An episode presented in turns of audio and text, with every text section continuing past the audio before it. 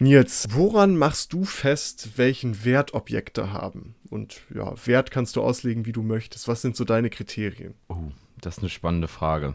Also, ein Wert könnte man ja so definieren, dass es mir etwas bringt, so gesehen. Mhm. Und der Wert eines Produktes, dementsprechend könnte man ihn daran messen, äh, wie viel er mir bringt. So, und was das jetzt ist, ist, ist mal unterschiedlich, ähm, kann man unterschiedlich sehen. Also zum Beispiel ist der, ähm, weiß ich nicht, EpiPen für einen Menschen mit einer ganz schlimmen äh, Allergie natürlich extrem wertvoll, auch wenn der Preis vielleicht jetzt nicht so groß ist wie ein Rolls Royce oder mhm. sowas. Mhm. Also ich könnte mir vorstellen, das ist eine Sache, aber ehrlich gesagt ist natürlich der Wert auch so was objektiv, äh, was sehr äh, subjektives in Richtung, naja, wie viel kostet es und wie viel, wie gut finde ich das und so. Also emotionaler Wert, finanzieller Wert, ne, irgendwie sowas. Ja, also es ist halt generell irgendwie ein komplexes Judgment, was man da irgendwie ab abgibt, ne, zu, zu einem Objekt. Ähm, und natürlich spielt der Preis auch eine Rolle. Ich wollte gerade sagen, ich habe die Frage eigentlich gar nicht beantwortet, sondern nur umschifft, weil, also ja,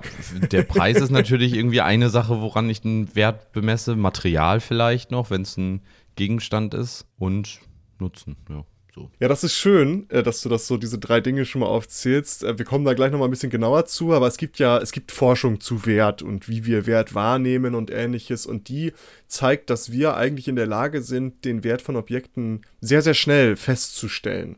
Es gab zum Beispiel eine Studie, jetzt 2020 ist die rausgekommen und die hat in einem Experiment, es waren jetzt nicht wirklich viele Leute, die damit gemacht haben, es war eine Sample Size von 90 Menschen, die haben in diesem in dieser Studie, in einem Experiment, haben die Objektpärchen erstellt. Das heißt, die haben ein hochpreisiges und niedrigpreisiges Objekt äh, aus verschiedenen Kategorien von Konsumgütern jeweils zusammengestellt. Also zum Beispiel gab es einen preiswerten und einen teureren Schokoriegel, sage ich mal.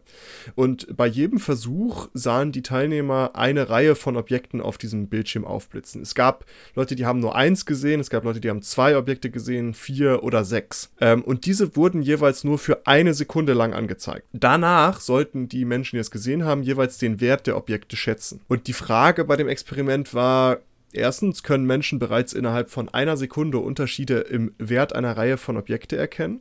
Und zweitens erhalten Menschen dabei von allen gezeigten Objekten tatsächlich Informationen oder werden lediglich einige wenige Objekte tatsächlich wahrgenommen, sodass wir uns irgendwie auf, gerade wenn man irgendwie sechs angezeigt bekommt, konzentrieren wir uns dann nur auf zwei oder nehmen wir von allem was wahr. Das Ergebnis ist, Menschen sind in der Lage, Unterschiede im Wert von kurz gezeigten Objekten sehr schnell zu erkennen. Die Werturteile stimmten im Durchschnitt in der Richtung mit dem tatsächlichen Wert der Objekte überein. Also die haben herausgefunden, was das teurere ist zum Beispiel oder das wertvollere ist von den beiden. Und die Personen beurteilten Objekte mit einem hohen Wert, wenn sie tatsächlich auch einen höheren Wert hatten und vice versa, also auch andersrum. Grund dafür, dass die Anzahl der gezeigten Objekte variierten, also warum die das so designt haben, die Studie war, um zu sehen, ob Personen, die eine Reihe von sechs Objekten sahen, anders reagierten als diejenigen, denen eins, zwei oder vier Objekte gezeigt wurden, um eben zu gucken, wie viele Objekte können wir wirklich so wahrnehmen. Und die Urteile der Menschen, die sechs Objekte gesehen haben, deutet darauf hin, dass wir in der Lage sein könnten, Informationen von mehr als vier Objekten gleichzeitig wahrzunehmen in einer sehr kurzen Zeit, also innerhalb von einer Sekunde. Also wir nehmen wahrscheinlich mit einem Blick schon eine Vielzahl von Informationen wahr. Eine andere, ein anderes Experiment in dieser Studie äh, deutet darauf hin, dass sich die Menschen nicht explizit an so viele Ob Objekte erinnern können, die sie gesehen haben, aber sie nehmen sie eben wahr. Und der wahrgenommene Wert basiert somit nicht auf den Details, sondern auf den offensichtlichen Merkmalen von Objekten, die wir zum Beispiel unterbewusst direkt wahrnehmen. Sowas wie Markennamen zum Beispiel. Mm.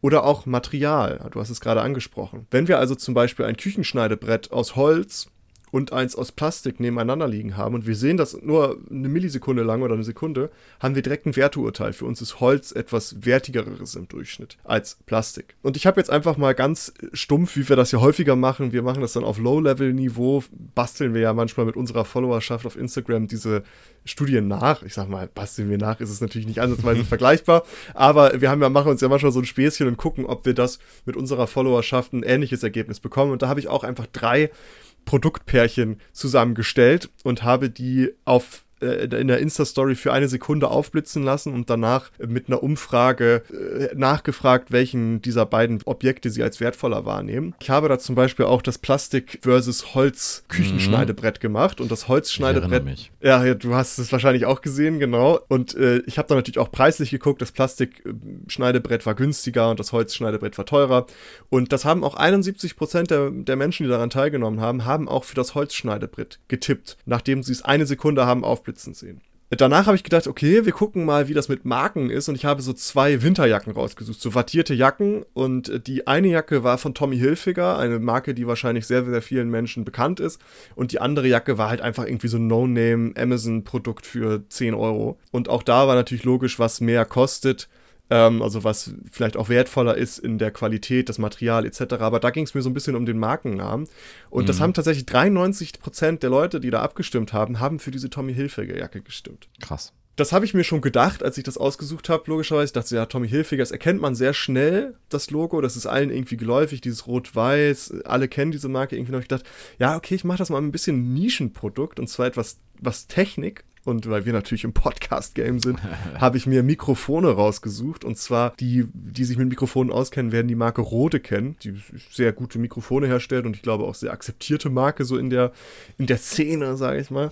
und äh, dazu habe ich auch wieder auf Amazon irgendein No-Name-Produkt rausgesucht. Äh, habe ich noch nie gehört, irgendwie so ein günstigeres Mikrofon. Und da war es so, dass die das nicht, also weil viele Leute diese Marke nicht kannten, logischerweise. Mm und diese Mikrofone relativ ähnlich aussahen, war das 50-50. Ja. Weil da war wirklich, im Detail konnten sie sich das nicht angucken. Es war wirklich nur die offensichtlichen, Marken, äh, offensichtlichen Merkmale. Das war da der Markenname. Ansonsten habe ich geguckt, dass sie so ähnlich aussehen, ähm, diese Mikrofone. Und äh, da scheint also die Marke nicht so geläufig zu sein. Und da war das Werturteil dann direkt schlechter. Interessant. Ist äh, spannend. Fand ich irgendwie cool, das mal so auch bei uns zu sehen. Also auch hier dann nochmal der Shoutout. Solltet ihr in Zukunft gerne auch irgendwie an solchen Dingen teilnehmen, die wir dann in unserer Episode besprechen, äh, folgt uns gerne auf Instagram, weil da machen wir die immer, ähm, diese Umfragen per Story und da kann man dann irgendwie ein bisschen dran teilnehmen. Was dann so das Fazit dieser Studie ist, ist, dass unsere Wahrnehmung also scheinbar auf Lernen basiert. Also im Laufe unseres Lebens lernen wir, wir scheinbare Merkmale von Objekten ja kennenzulernen oder wahrzunehmen, die halt für Wert sprechen. Und viele dieser Merkmale nehmen wir auch so wahr, weil wir sehr gutes Marketing abbekommen haben über unser ganzes mm. Leben. Also es gibt bestimmt, zum Beispiel, so ein Apfel muss immer glänzend rot sein, damit der super, damit das eine gute Qualität ist, damit das ein schöner Apfel ist. Es gibt auch Äpfel, die sind jetzt nicht so glänzend rot, aber sind trotzdem super, weil die aus irgendeinem, äh, ne, aus dem Garten kommen, sage ich mal, wo nicht irgendwie mit Wachs noch nachgearbeitet wurde oder wie auch immer. Ähm, das heißt, Marketing hat schon sehr, sehr krass Einzug in unsere Denkensweise und Wahrnehmung von Wert oder Werthaftigkeit bekommen. Ja. Was aber Objekte auch für uns wert, wertvoll macht oder was einen Einfluss haben könnte, ist Besitz. Und es gibt schon länger die Theorie, dass unser Besitz, also es gibt so eine Theorie und die ist schon ein bisschen länger da, die wird diskutiert, dass Besitz im Grunde genommen sowas ist, was wir als Erweiterung unserer Person bezeichnen könnten. Weil wir suchen mhm. uns ja bestimmte Dinge raus, die zu uns passen und das besitzen wir dann auch. Und darauf ein bisschen aufbauend das könnte auch der Grund für, das nennt sich der Mere Ownership Effekt, also der bloße Besitzeffekt. Und dieses mhm. Phänomen besagt, dass wir das, was wir besitzen, als wertvoller einstufen als das, was wir nicht besitzen. Es gibt jetzt eine neue Metastudie dazu, die ist äh, Ende letzten Jahres rausgekommen und die hat sich 26 Studien zu diesem Effekt angeschaut und kommt zu dem Ergebnis, dass der Mere Ownership Effekt tatsächlich existiert und sagen natürlich auch, ja, es muss weiter geforscht werden, wir können noch nicht ganz sicher sein, ob andere Effekte nicht auch Einflüsse auf diesen Effekt, diesen Mere Ownership Effekt haben, kann man nicht ganz sicher sagen, aber er scheint zu existieren, also theoretisch, wenn ich jetzt ein Holzschneidebrett habe, du hast das identischere Holzschneidebrett, würde ich meins als wertvoller einstufen. Mhm. Einfach weil es meins ist und man das, das als eigene Erweiterung seiner Persönlichkeit oder seiner Person vielleicht wahrnimmt. Vielleicht bei so einem Schneidebrett jetzt nicht das beste Beispiel, aber nee. bei anderen Dingen dann eher, dass man das dann irgendwie so als Erweiterung aufnimmt und dann damit auch einen anderen Wert verbindet als nur den monetären oder Materialwert. Und das hattest du nämlich vorhin schon angesprochen, diesen emotionalen Wert, weil es eben das von mir ist. Ich könnte mir auch vorstellen, dass es genau das Gegenteil so gesehen gibt. Also, oder was heißt Gegenteil, aber dass man bestimmte Dinge als wertig empfindet, weil sie einer bestimmten anderen Person gehören oder weil sie die hat und weil man dann davon ausgeht, ja, diese Person hat sehr, also, oder ein ganz klassisches Beispiel sind ja so, ich nenne es mal Trophäen von Musikern zum Beispiel. Also mhm. die Drumsticks, die der, der Drummer von einer Ringo Band Star. genau, in die, ins Publikum am Ende wirft ähm, unter Umständen und dann äh, fängt das jemand und dann hat das natürlich theoretisch denselben Wert, naja, vielleicht sogar noch niedrigeren, weil gebraucht, aber weil das von einer anderen Person genutzt wurde vorher, steigt dadurch der Wert. Ja, das, dafür gibt es auch einen Namen jetzt. Das nennt sich Positive Contagion. Oh shit, habe ich schon wieder was vorweggenommen? Ja, ist nicht schlimm, ist eine perfekte Einleitung. denn äh, da, darum geht es. Da, da, da komme ich jetzt nämlich genau auch hin. Du hast es also wieder äh, exakt erahnt, wo es hingeht. Und zwar, dass die reine Tatsache, dass eine prominente Person etwas besessen hat, erhöht halt automatisch den Wert eines Objekts. Beziehungsweise es kommt darauf an, darüber sprechen wir gleich nochmal. Aber es gibt 1996 wurde zum Beispiel von Sotheby's eine Sammlung von Objekten versteigert aus dem Haus der verstorbenen Frau von JF Kennedy. Und dabei wurde zum Beispiel ein gewöhnliches Messband für knapp 49.000 Dollar verkauft. Das ist ein Messband. Das hat er vielleicht mal benutzt. Es gab dann auch so einen Schaukelstuhl oder sowas, wo er wirklich drin abgehangen hat. So, das wird dann irgendwie für, weiß nicht wie viel Millionen Dollar verkauft. Da kann man es ja noch irgendwie ein bisschen verstehen. Aber so ein oh Messband. 49.000 Dollar. Und was, was ist das hier? Ähm, ja, das ist äh, JFKs äh, Messband, Maßband, ja. Wow. Ist ganz wichtig, hat er viel benutzt früher. Ja. Ähm, aber es gibt auch Studien dazu. Also es gibt zum Beispiel eine Studie aus 2011, habe ich gefunden, die hat das mit einem Experiment versucht zu belegen. Also dass es diese Wertsteigerung, diese Wahrnehmung von Wertsteigerung tatsächlich gibt. Und ein Experiment davon möchte ich gerne ein bisschen genauer besprechen. Also da gab es mehrere, aber in diesem Experiment waren 245 Leute dabei und denen wurden Objekte gegeben, die die bewerten sollten und die einer bestimmten Person gehörten. Und diese Personen konnten entweder negativ, positiv oder gemischt konnotiert sein. Hinzu kommt, dass die Person entweder prominent oder nicht prominent war. Angegeben werden sollte unter anderem der Wunsch, das Objekt zu kaufen und der Marktwert des Objektes. Das sollten die Teilnehmer angeben. Das Ergebnis war, Objekte, die Prominenten gehörten, wurden durchgehend mehr begehrt. Also es war der Wunsch, dieses Objekt zu besitzen, war größer und der Wert wurde höher eingestuft als bei Objekten, die nicht Prominenten gehörten. Allerdings zeigte sich auch, auch ein Unterschied zwischen negativ und positiv konnotierten Promis. Objekte von negativen Promis waren weniger begehrt und wurden weniger wertvoll eingeschätzt als Objekte von positiven Promis. Allerdings, nichtsdestotrotz waren egal welches positiv-negativ-Promi-Objekt man da war, es war immer mehr wert als positiv-negativ mhm. im Vergleich zu Nicht-Promi-Wert. Und dieser Effekt, ich hatte es gerade schon angesprochen, den nennt man den Positive Contagion Effekt, also positive Ansteckung. Es gibt noch eine weitere kleine Studie aus 2011 und die legt auch nahe, dass dieses Positive Contagion von Promi-Objekten nicht nur den Wert steigert, sondern gegebenenfalls auch Leistung. Und das ist wirklich eine sehr, sehr kleine Studie, aber ich fand es lustig und darum spreche ich das nochmal hier. Es waren nur 41 Personen, die haben da mitgemacht und es war dann halt, eine, es gab zwei randomisierte Gruppen die wurden per Zufall einer Gruppe zuge äh, zugeordnet. Und bevor es mit diesem Experiment losging, wurde allen ein Fragebogen gegeben über die vorhandenen Golfkenntnisse, also wie häufig die spielen, wie gut sie spielen, was sie über Golf wissen, etc. Einer Gruppe wurde dann mitgeteilt, dass man einem Golfschläger einen Putter von einem berühmten Golfprofi hätte. Dazu wurden Infos über die Errungenschaften und Fähigkeiten des Golfers beiläufig mitgeteilt, dass er irgendwie ein großes Tournament gewonnen hat. Ich kenne mich Golf leider überhaupt nicht aus. Ich glaube, GPA ist so ein großes Tournament, was da gespielt wird und der hat das gewonnen und pipapo. Ähm, der Kontrollgruppe wurde aber nichts dergleichen erzählt. Also die wussten nicht, dass es diesen Schläger von diesem berühmten Spieler gibt. Die haben auch nichts gewusst, wie, wie gut der ist und so weiter. Und nun mussten beide Gruppen zwei Aufgaben erledigen. Die mussten schätzen, wie groß das auf dem Boden liegende Golfloch ist. Das mussten sie schätzen. Also die hatten so eine Indoor-Putting-Matte da ausgelegt, wo du halt spielen kannst. Dann haben gesagt, ja, schätz mal, wie groß ist das Golfloch auch, das du gleich spielst. Und danach mussten sie zehn Testputts vornehmen, also zehn so Schläge und versuchen halt den Ball einzulochen, logischerweise.